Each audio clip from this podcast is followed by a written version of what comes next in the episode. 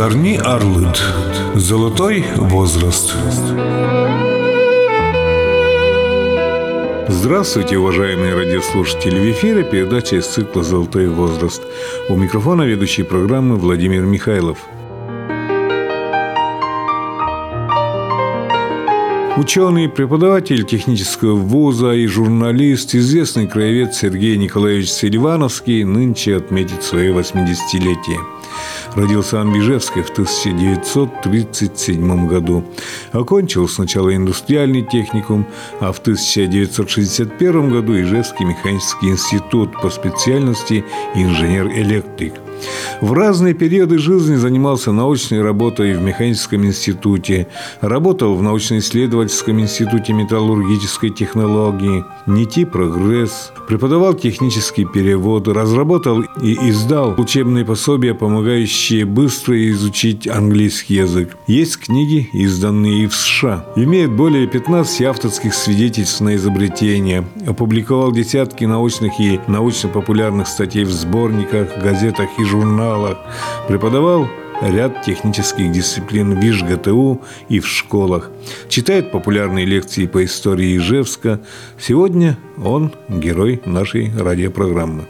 Сергей Николаевич Селивановский в свои неполных пока 80 лет каждый день работает, встречается со школьниками, со студентами. И мы перед началом его лекции в Некрасовской библиотеке решили поговорить по этой теме. Ну, год экологии нынче.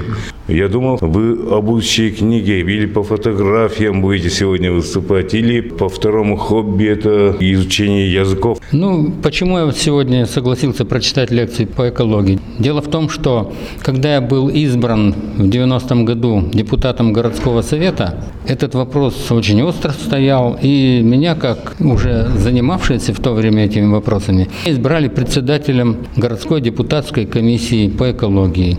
Нас 13 депутатов депутатов было, а меня избрали как освобожденного. Сергей Николаевич, в то время, наверное, еще заводы все работали и все трубы дымили. Нет, уже заводы не дымили, заканчивали свои крупные производства. Заводы уже начинали потихоньку распродавать. Замечательный завод Подшипниковый, который продавал детали на экспорт.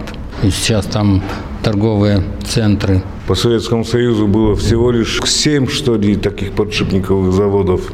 Да, уникальные заводы. Редукторный завод начинали в то время банкротить, и сейчас от него практически ничего уже не осталось. Да, а это был крупнейший ножки. завод. Он выпускал 40% всех цилиндрических редукторов Советского Союза. 40%. Огромное производство было. А что более беспокоило в то время по экологии? По экологии возраставшее количество автомобилей, то есть баланс от промышленных выбросов переходил постепенно к выбросам автомобилей.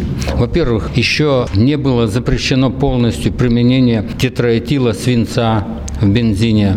Его добавляли с целью повысить у дешевого бензина октановое число, с тем, чтобы он был похож на дорогой бензин. Это выбросы свинца, особенно вредно по публикациям. Когда взрослый человек идет с ребенком по улице, а рядом мчатся машины, двигатели которых работают на этом бензине с тетратилом свинца, то основной слой, где этот свинец в атмосфере скапливается, это как раз ниже, на уровне детей. А свинец – это вреднейший продукт. Поэтому, когда я был депутатом, мы занимались контролем, недопущением внедрения различных приспособлений, которые якобы улучшают работу двигателя, разоблачали вот были случаи, такие приспособления. И за это государство не должно брать налоги. Мы были против такого и осуществили запрет таких. То есть законотворчество в масштабе столицы Удмуртии? Мы только в масштабах города работали. Кроме того, в наше время, по нашей инициативе, комиссии нашей, была создана впервые в истории Ижевска дендрологическая служба, главный дендролог была разработана очень подробная инструкция, как штраф брать за вырубку зеленых насаждений в зависимости от сорта дерева, возраста и так далее. И все это применялось. Последующие депутатские группы после нас, которые были избраны, это все ликвидировали. У нас уже долгое время нет ни дендрологической группы, ничего. А зелеными насаждениями никто не занимается. Там, где были проектированы парки, там идет жилищное строительство, безобразие с прудом Ижевским. Но это не только от города зависело. Дело в том, что хороший закон об охране окружающей среды был практически полностью уничтожен принятием нового закона в 2006 году. Например, водоохранная зона пруда была в течение десятилетий 500 метров. И вдруг этот технический параметр, без всякого обоснования, несмотря на протесты экологической общественности, академика Яблокова, это человека номер один, ученого, приняли 50 метров. Вы представляете? 50 метров. Значит, можно уже тут все строить, и промышленное сооружение недалеко от пруда. Потом с этой пресловутой набережной Ижевская Ницца, которая стоит на берегу моря. У нас замкнутый водоем. Обмен воды там не очень хорош. Да. Исчезновение ракушек. Миллиарды ракушек шли на протяжении десятилетий на изготовление пуговиц. Пуговичная фабрика работала на улице Горького, там, где недавно еще был хлебозавод, который закрыли, хлебозавод номер один. Вот в 40-е годы критическое было положение на пуговичной фабрике. Она недовыполняла годовой план. Ей не хватало 50 тонн ракушек. И газета «Удмуртская правда» обратилась к жителям города. Товарищи, граждане, собирайте ракушки, вылавливайте из пруда, сдавайте их по 42 копейки килограмм. Надо, чтобы завод выполнил. Вот такая ситуация. И много-много другого. То есть нам впервые удалось совершить очень много в этой комиссии. К сожалению, многое нарушено, Связи с зарубежными делегациями очень интересные были. Изучали опыт зарубежный. Связи по Советскому Союзу, по России были очень тесные. Изучали, как в других регионах. Кроме того, во время нашего депутатства был разработан практически полностью проект мусороперерабатывающего завода между Воткинском и Ижевском. Прошло 25 лет, а ВОЗ и ныне там снова эта проблема поднимается. Да, сегодня самое большое зло с загрязнением окружающей среды. Ну и в наше же время был создан экологический союз из молодежи школьников, который много помогал. Они даже дошли до того, что организовали сбор алюминиевых крышечек от молочных бутылок. Очень отрадно, что сейчас это возрождается. Сейчас в городе действует организация молодежная «Зеленый паровоз», которая регулярно принимает лампы энергосберегающие, светодиодные, бумагу, металл, и все это утилизирует. И многие приходят, они собираются около стадиона «Зенит». Это очень неплохо, активная такая организация. Ну и вместо пионерской организации родник появился, который тоже свою лепту вносит. Недавно одна жительница выступила с инициативой по радио. Давайте подключим школы к тому, чтобы они следили за состоянием цветников во дворах. Часто жители садят цветы, клумбы делают. Так вот, чтобы школьники помогали поливать, Потому что старая школа советская, школьников приучали к труду. Сейчас эта попытка есть. Новый министр образования пытается ввести в школах такое трудовое воспитание. Потому что настоящий человек становится только тогда, когда он прошел через труд. Только труд делает человека а приучать надо с детства. Поэтому вы сейчас больше общаетесь со школьниками. К сожалению, часто я не могу общаться. У меня очень много других дел. Краеведение, написание книг, общества различные, общественные организации, в которых я участвую. Это Международная славянская академия.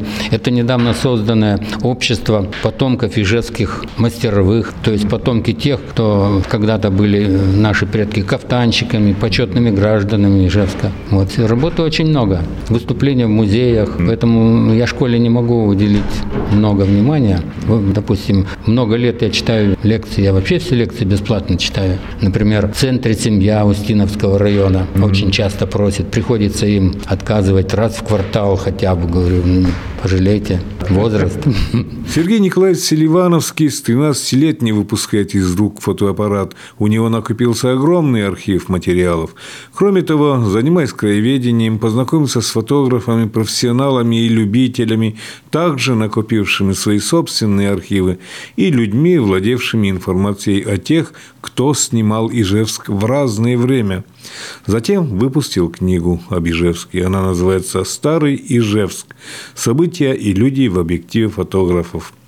А сейчас готова и вторая книга. Второй том книги «Старый Ижевск. События люди в объективе фотографов». Первый том я запустил уже пятый тираж, пользуется большим спросом. Книга ушла в Америку, в Германию, в Израиль. Там тоже ижевцев везде полно. Мы с Сергеем Николаевичем просматриваем страницы этих книг. Вот это первое селфи в Удмуртии. Это одевшись и собираясь на улицу фотографировать улицы города немецким фотоаппаратом, который я прятал под пальто вот так. От холода? Нет. Попробуй покажись в городе с фотоаппаратом среди заводов оборонных. Вот я шел, намечал объект, раз, все, дальше иду. Ни разу никто не останавливал, Нет. никто не заметил. Нет, фотоаппарат до сих пор жив. Это отец мне подарил в 49 году. Вот, я уже оделся и выходил на улицу, а там зеркало увидел. Я Ага. себя в зеркало снял. Не думая, что... Получится, да? 50 50. год. Вот он, фотоаппарат мой. 36 года. Чудо техники. Кодак. Пленки кодовые Да, были. да, они- А потом появились фотоаппараты, Да. по-моему, Ну, сейчас Америка в кодах уже. в 2000-х годах только. Да, фирма существует. Они-то раньше были, да? Это мой первый снимок на улице. Я вот 7 Демонстрация. А мы жили напротив этого собора, памятника. Вот я из окна дома улицу Бородина снял.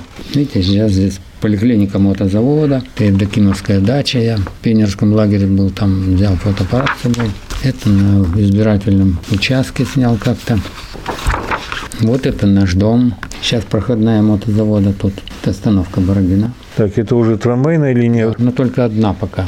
Это конка еще была, да, тогда, нет? Нет, в 35 году пустили трамвай, а это 51 год. Вот наш дом, вот это трамвайная остановка улицы Бородина.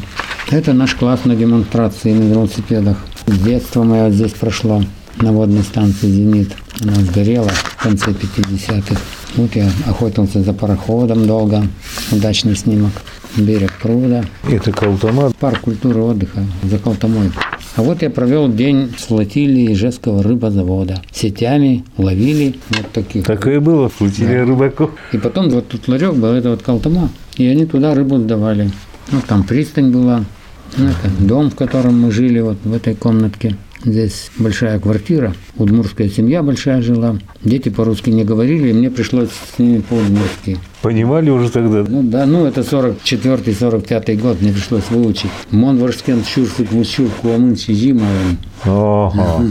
У Селивановского множество увлечений, и каждому из них Сергей Николаевич отдается до последнего. Ну и родословная ваша, разумеется, еще одно из увлечений, а это, наверное, уже не увлечение, не хобби, а зов сердца, зов души. Это интереснейшее направление раскопать всех своих родственников как можно дальше.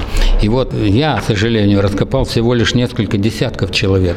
Но потом на меня вышла моя племянница, как оказалось, живущая в Петербурге, двоюродная племянница. Ее прабабушка оказалась родной сестрой моего деда. И мы совместно сейчас уже получили сведения о примерно 800 наших предков с Петра Первого. Ну, более подробно я о дедах скажу. По маме и по отцу. Дед по отцу был государственным служащим. Недавно опубликовали книжку, памятная книжка Вятской губернии, календарь за 1916 год. С таким вниманием я прочитал эту книжку. Там все люди на государственной службе, которые были в Вятской губернии, по всем городам, селам. Я обнаружил своего деда. В 16 году он был казначеем города Ижевска. И у него была градация из 14 государственных ступеней.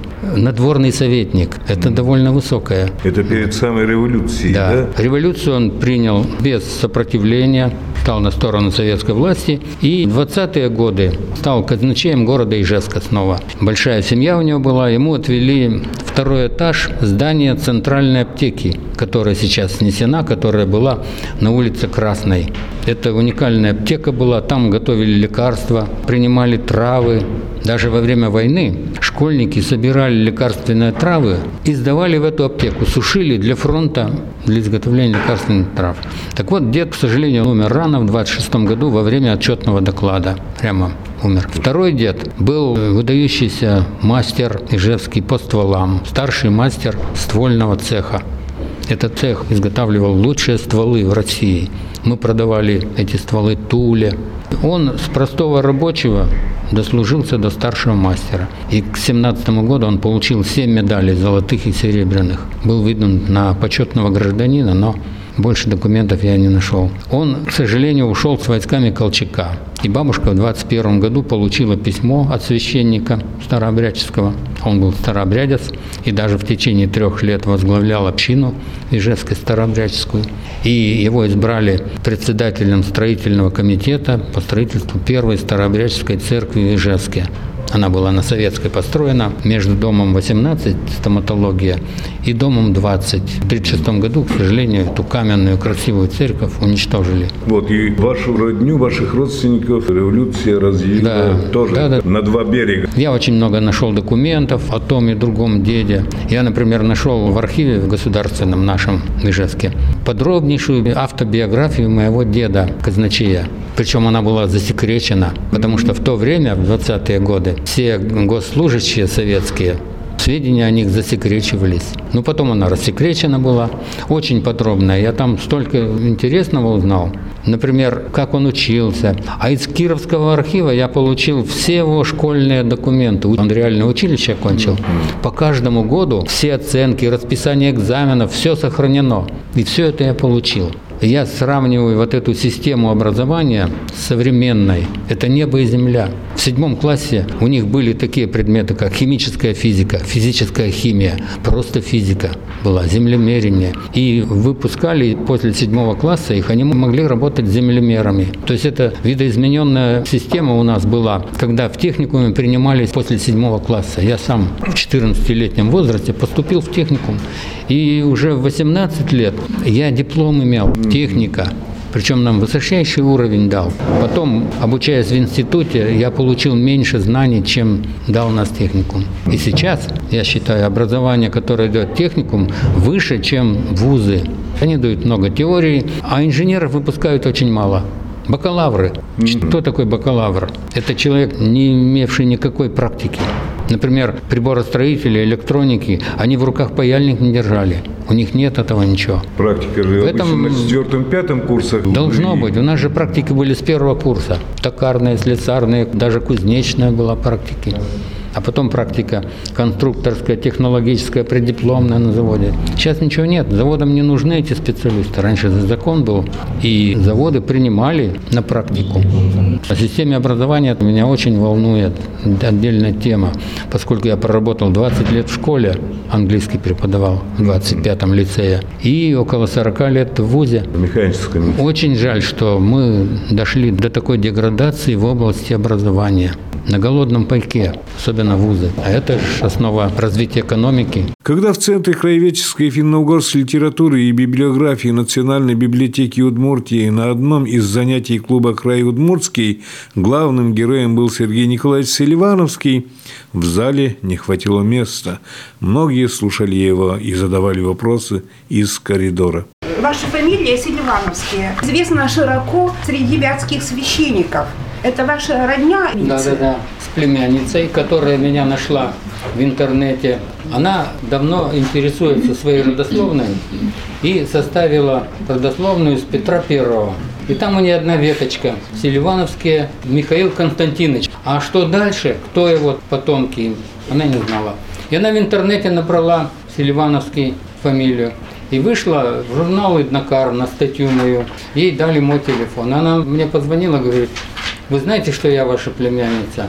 Я говорю, нет. И она мне начала посылать столько материалов, потому что она этим занималась очень серьезно. Она кандидат наук, биолог, в Академии наук работает, умнейшая женщина.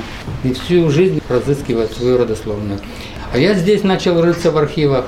Причем, что интересно, сейчас многие краеведы объединились негласно. Я знаю, что надо Шестакову, я знаю, что надо Жилину, Жилин знает, что надо мне. И когда мы ищем, мы находим материалы, ух ты, вот это для того-то подойдет. Мы сразу либо посылаем этот материал по электронной почте, либо сообщаем номер. Вот эта связь очень много дает. И когда я написал ей, что моя бабушка училась в Институте благородных девиц в Петербурге, она тут же пошла в архив, нашла документы о моей бабушке. А я в Воткинске нашел 45 фотографий детских бабушки во время учебы в этом Институте благородных девиц. Причем на обороте надписи подарочные такие фотографии. Даже священник Спиранский, там, малышки Оленьки от священника Спиранского. И вот все это Сейчас мы исследовали примерно 800 человек. В том числе человек 50 священников селивановских. Они и в Старых Взятцах, там целый ряд могил, все селивановские. И в Сарапульском уезде, и в Малмыже, и в Селтах, повсюду. А фамилия ваша откуда, Сергей А фамилия якобы еще до Петра Первого фамилия была Лесниковой. А потом, особенно священники, первыми начали переделывать фамилию на латинский манер. Сельва – лес, и первый в 1718 году Сельванский был. А потом в 19-м Селивановский уже переделали. Вообще фамилия распространенная. Вот я долго пытался связаться с замминистра МВД Татарстана Селивановский Алексей. Сколько ему не писал, звонил, ответа нет.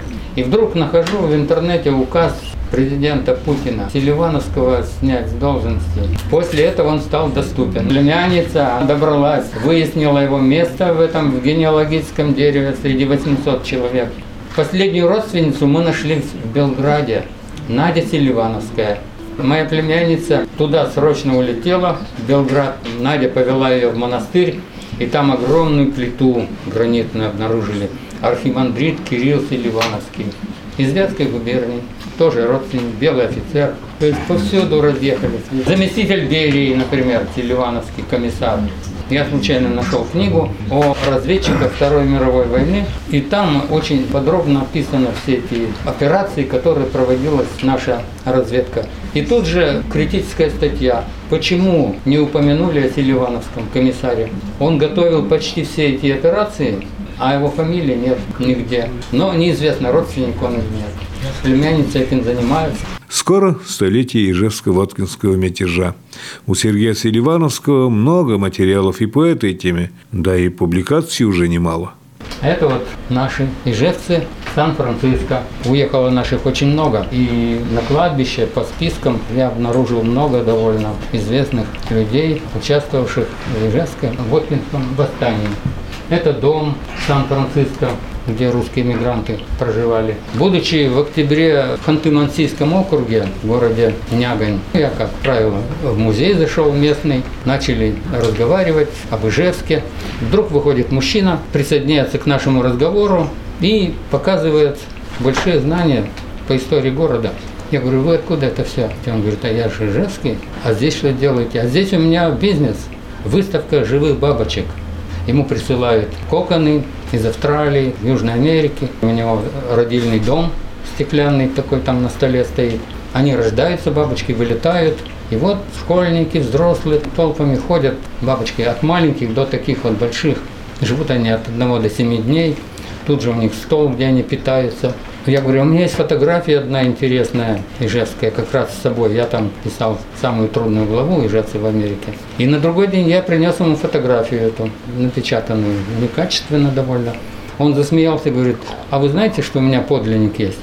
И вот это мой дед. А это Федичкин, командир Ижевской дивизии. А это красавица жена а это его теща. В январе мы с вами встретимся. И он ко мне с целой сумкой вот этих фотографий, документов с 1838 года. Вот такие интересные события. А Федечкина история очень интересная. Семь лет он не мог встретиться с женой. Он уехал в Сан-Франциско, в Америку. А американцы потом, может быть, потому что очень много было иммигрантов русских, ввели ужесточение законодательства. И когда его жена попыталась тоже уехать в Карбина или Китая, ее в Америку не пустили, несмотря на то, что за нее хлопотали там генералы, все наши иммигранты. И она поселилась в Мексике, на границе США, в городке. А, Федичкин приехал в соседний городок США. Рядом городки, но граница. Ее не пускают, а его пускают. И вот так они жили год. У них родился сын там. Кстати, сайт у меня есть в интернете. Можно там фильм об Ижевском пруде скачать. По моей сказке о пруде девятиклассница сделала фильм. Два раза показали по местному телевидению. Он получил три диплома. Один из них международный в Петербурге. Эта девочка получила. А сейчас другая школьница из этой же школы делает фильм «Память, которую мы потеряли». О памятниках, уничтоженных с 18 года, перенесенных места на место искаженных. Все вот это. Сергей Николаевич является членом Союза журналистов России. Часто печатается, особенно в журнале «Иднокар». Алексей Владимирович Коробейников, историк, издатель журнала, профессор Академии естествознания. Что у нас столько людей, интересующихся родной историей, как хорошо видеть столько друзей Сергея Николаевича. А я знаю его более 50 лет. Знал, знал вот его, как говорится, в семье, там видел его, но узнал его как коллекционера, как краеведа, когда сам стал заниматься коллекционированием. Ну, я собирал марки почтовые, и как-то я его встретил в клубе коллекционеров, а он собирал открытки с репродукциями вида Фижевска, с репродукциями картин живописи. Ну, мы начали встречаться с ним уже как специалисты, и он мне с такими горящими глазами сказал, что вот у него есть такая цель сейчас, там ему показывали фотографию Николай II колет дрова. И вот как бы эту фотографию ее не дают перефотографировать, и он решил сконструировать такой ящик с подсветкой, в который вставляешь фотографии и как красиво подсвечивается. А туда еще фотоаппарат монтировать, чтобы вот фотографии, не отходя от кассы, переснимать. Прямо здесь вот пришел, смотришь фотографии, чик, и переснимаешь их для себя. Не знаю, удалось ему воплотить этот инженерный замысел или нет. Потом я окончил школу, стал поступать в Удмуртский университет и ходил к нему на консультации по английскому языку. И что характерно, то, чем мы с ним занимались, мне на экзамене и попалось. Я на отлично сдал, потому что Сергей Николаевич прекрасно говорит на английском языке, владеет им в такой степени, что он учебные курсы для своих студентов для иностранных студентов и за рубежом читал лекции для иностранцев по конструированию радиоэлектронной аппаратуры, по краеведению Ижевска, Удмуртии. Вот его приглашали, за рубежом также выступал. У него книги издавались в США. И несколько лет назад мы с ним начали сотрудничать уже в другом качестве. Я, как действующий историк, издатель журнала «Иднокарь», привлек его в свой круг, круг наших авторов. И, в частности, вот история его семейная была опубликована в нашей вот этой книге «Каждому поколению своя победа». Сергей Николаевич рассказал историю своей семьи. Его отец был шофером НКВД, возил заместителя министра. Тем не менее, семья Селивановских жила в бараке с печным отоплением. То есть никакого такого вот роскошества в его детстве не было. Сам он ходил, рвал траву по городу для козы, кормили, значит, молоком младшего брата. Вот еще одна наша книжка «Участники Ижевского восстания».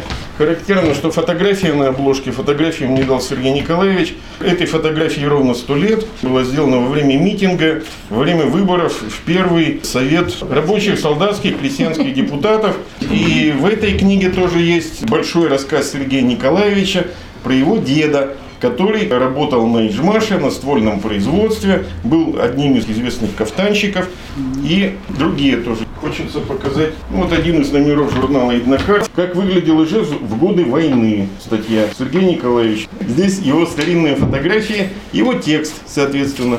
То есть он выступает не только как коллекционер фотографий, но как еще и историк. Сергей Николаевич Селивановский – это не просто собиратель. Мне бы хотелось, как историку, конечно, пожелать, чтобы Сергей Николаевич опубликовал еще фотографии в каком-то сайте большом, чтобы это было в публичном доступе, чтобы это можно было даже не покупая книгу, просто этими фотографиями пользоваться. Мы пользуемся, я массу фотографий взял с его сайта для своих книг. То есть мы пишем Ижевск на какой-то год. Надо показать фотографии, как он выглядел. Где взять? Вот у Селивановского берем. Ну, с его, конечно, разрешения. И ссылаемся на него, конечно. Итак, подвожу итог, что Сергей Николаевич – это явление незаурядное в нашей городской истории, в нашей городской культуре. И, наверное, не раскрою секрет, сказав, что вот он номинируется на почетного гражданина города Ижевска. Сергей Николаевич давным-давно это все заслужил. Так что, Сергей Николаевич, успехов. Немаловажное значение в жизни Сергея Николаевича – подготовка книг.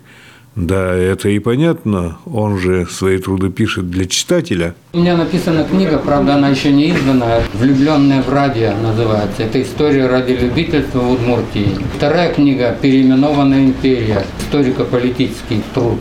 Она написана на английском языке для Кембриджа. Это история переименований с X века Российскую и Советский Союз, где больше всего было переименований. И проанализировал 660 городов было переименовано, некоторые по 4 раза. Затем переименование рек, гор, фамилий, имен. Очень интересная тема. Сначала там членов ЦК, большие города названия. Потом начался этап такой. Допустим, секретарем обкома Свердловской области назначается Кабаков, старый большевик, революционер. Свердловская область ищет город, который назвать бы именем Кабакова. Нашли такой город, Надеждинск. Переименовали в Кабаковск. Через два года, в 1937 году, Кабакова расстреляли. Что делать с городом? Да. Город Серов. В Удмуртии было село Светогорское. Секретарем становится Барышников. Переименовали в Барышникова. Барышникова арестовали как врага народа. Пишут в Москву, просим присвоить селу Барышникова имя выдающегося большевика ленинца Николая Николаевича Ежова. Пока переписка шла, Ежова расстреляли. И вот таких случаев очень много. Троцкого надо увековечить. Город Гатчину переименовали в Троцк. Он же правая рука Ленина был. В Удмуртии тоже надо Троцкого увековечить. Поселок Бемыш переименовали в поселок Троцкий. То есть масса случаев. Серьезному исследователю, краеведу и юмор помогает в жизни, в работе. Я человек, который шутит уже 43 года, и эти шутки сыграли со мной очень добрую шутку. Мне в 70-м году предложили работать в 25-й школе, преподавать технический перевод. Я разработал двухгодичную программу на английском языке, и оказалось, что я преподавал около 20 лет там. А в 72 году я решил применять на уроках юмор. Печатал на карточках анекдоты, раздавал школьникам, а на следующем занятии они выступали, пересказывали, должны были объяснить смысл юмора. И вот это настолько стало эффективно, попал процесс, проблема дисциплины, настолько ребята здорово занимались. И потом я эту методику опубликовал на конференциях, применение юмора в учебном процессе. И опять пошутил. В 98 году я издал такую книгу «Модернизируйте ваш английский с помощью смеха». Она содержит 800 анекдотов, пословиц, поговорок, загадок. Причем они представлены в виде упражнений для изучения английской грамматики через юмор. Вторая половина – это жизнь человека в юморе. Начинаются детские анекдоты, школьные, студенческие, у доктора семейная жизнь, ухаживание. И заканчивается «покойся в мире». У нас этот юмор не популярен, а в Америке он очень популярен. R.I.P. на гробах пишут «покойся в мире». Вот такая книга вышла. Я решил дальше шутить, обнаглел. Эту книгу послал в Индию, в Китай, в Америку, в Германию, в Англию, в Москву. Отовсюду пришли ответы, что планы у нас другие, не соответствуют. А из Москвы и Америки пришли контракты. Пожалуйста, посылай книгу, 300 долларов, из Америки, на диске книгу, свою биографию и цветное фото. И через два месяца они издали в США вот такую книгу.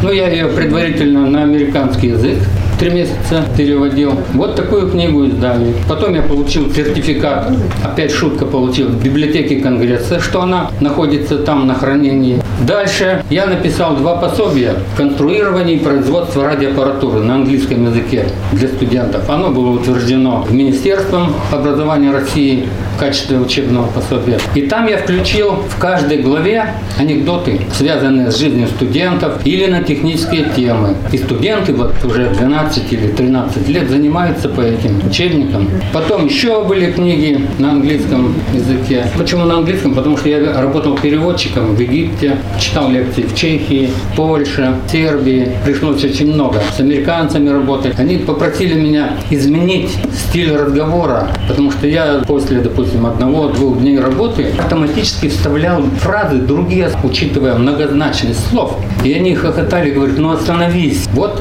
так я шутил пошутил. И шутки эти очень много мне помогли. Они продляют жизнь, как вы знаете. Вот мне 80 лет на будущий год будет. Но я могу до утра петь частушки, я их коллекционирую. У меня около 30 тысяч анекдотов в моей базе данных. 15 тысяч американских и 15 тысяч русских. По фотографиям Сергея Николаевича можно узнать много интересного не только о Бижевске, об истории, но и о нем самом. И это я в Египте переводчиком работал. Это я в Чехии ездил договор заключать с университетом. Кто желает изучать чешский язык, это ваш да. курс, да? Ну, я тоже прошел два раза курсы эти А, перед поездкой в Чехию. Это я в Чехии читаю лекции. так вы сколько языков знаете? Один, один английский. Чешский я не знаю. Немецкий могу чуть-чуть пообщаться. Ну, английский, русский На французском это... я читаю, но говорить не могу. Надо практику иметь. А английский я всю жизнь занимаюсь. На встрече с Сергеем Николаевичем в Национальной библиотеке было немало фотолюбителей со стажем, у которых скопилось множество интересных фотографий, негативов. И жалко выкинуть, и места не хватает. Куда их деть? Вопросы за советом. Негативы хорошо хранятся в архиве. Кстати, бывая в архиве, когда я там свои дела делаю, документы нахожу, и если у меня есть свободное время, я иду в отдел описания документации, там у меня хороший знакомый, и он мне достает нераспознанное сотни фотографий Ожегова. Я смотрю, что это такое, и говорю, что такая-то улица, такой-то перекресток, и надписываю их. В том числе последний раз целую коробку ожеговских фотографий. У него тысячи фотографий. Он не подписывал, смотрели и тоже подписывали. Они негативы могут сканировать, поэтому лучше негативы сдавать в архив. И вообще все подлинные фотографии я рекомендую всем сдавать в архив. Сделайте себе копию. Сейчас хорошие копии делают в любой фотографии могут и вычистить и прочее. А подлинник сдайте в архив. Там он будет на учете, на хранении. Архив публикует часто книги, содержание личных архивов. Все, что вы туда сдаете, все будет описано и помещено в эти книги, справочники. Люди боятся почему-то давать архивы, даже во временное пользование. Я говорю, давайте я к вам приду и сделаю копию. У меня очень хороший планшет, великолепно копии делает. 30 лет я тетю свою выпрашивал у нее, архив ее. 30 лет я все говорю, ну дайте мне, я копии сделаю. Так она и не отдала. Ее сын, мой двоюродный брат, у него я говорю, ну дай фотографии, я копии сделаю. Он говорит, так может мы выбросили, не могу найти, не могу найти. Потом он умер. Его жена звонит мне говорит, тут фотографии есть, возьми, пожалуйста. Там уникальнейшие фотографии. Там, например, мой дед на покосе с нотариусом Грачевским. Уникальные фотографии. А тетя с 28 года фотографировала город. Я нашел фотографии, где она с фотокором, где она рядом с Мажаровым. Она чемпионка СССР по мотоспорту. Ее брат тоже фотографировал город, тоже участвовал в чемпионате СССР. Кстати, не имея никакого образования, он слесарь был. Он так изучил мотоцикл, радиотехнику освоил, приемники делал. В 27 лет его на мотозаводе поставили начальником сборочного цеха. Он года не проработал, его в Москву в главк. Я нашел документы в архиве, как выдающегося специалиста по мотоциклам. И вот все эти документы, все-таки копии мне удалось все эти сделать. Часть она подлинников отдала, я их в архив дал. То есть много очень интересного. Так завершила встречу с краеведом заведующая Центром краеведческой финно-угорской литературы и библиографии Национальной библиотеки Удмуртской Республики Татьяна Николаева. Но друзья раскрывают новые стороны из жизни Сергея Селивановского. Кандидат психологических наук Лидия Колчина. Ничто написанное не в силах сравниться по достоверности с фотографией. Это слова Ролана Барта мы взяли из первой книги «Старый Ижевск». И напоследок также хотелось прочитать стихотворение Сергея Жилина, которое посвящено Ижевску. «Город мой, на семи холмах, как Москва, среди финских племен, как Питер. Город мой не верит в слова, так что лишних не говорите. Здесь над серым лицом пруда рыжим чубом дымы взметнулись. Сосчитайте его года и всмотритесь в морщины улиц. Растворится среди веков то, что мы растеряли сами. Жалко старых особняков и наличников с якорями.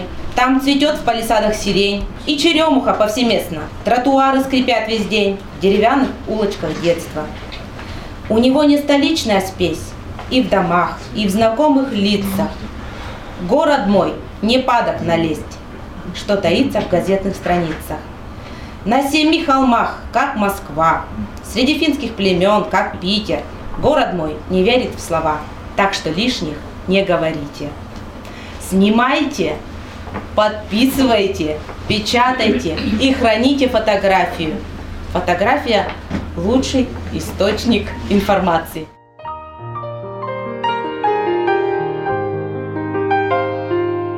На этом время, отведенное нашей программе, подошло к концу. Передачу о преподавателе и краеведе, историке и журналисте и просто об интересном человеке Сергее Николаевиче Селивановском подготовили корреспондент Владимир Михайлов и звукорежиссер Татьяна Егорова. До свидания.